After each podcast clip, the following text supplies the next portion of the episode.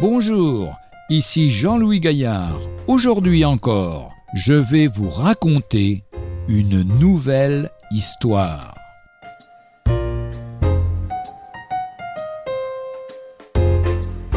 Crash dans la rivière.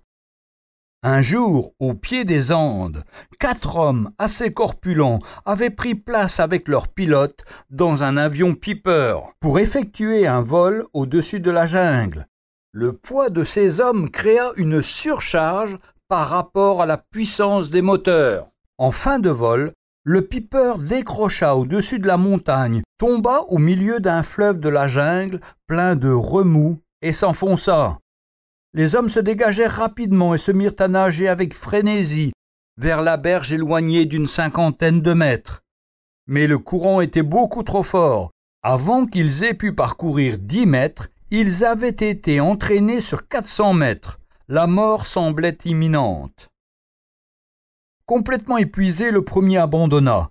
Mais tandis que son corps perdait toute son énergie et que ses jambes s'enfonçaient, ses pieds touchèrent le lit du fleuve quelles ne furent pas sa satisfaction et sa joie de constater que ce fleuve qui les entraînait vers la mort était profond de moins d'un mètre. Il se mit debout et cria à ses compagnons qui luttaient toujours d'arrêter de nager et de mettre les pieds sur terre. Le visage marqué par l'effort mais le cœur plein de joie, les quatre hommes pataugèrent en toute tranquillité vers la rive.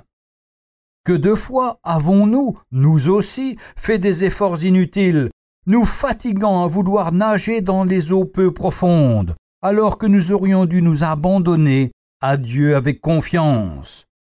Voici ce que nous dit le livre d'Ésaïe dans le chapitre 41 et au verset 10.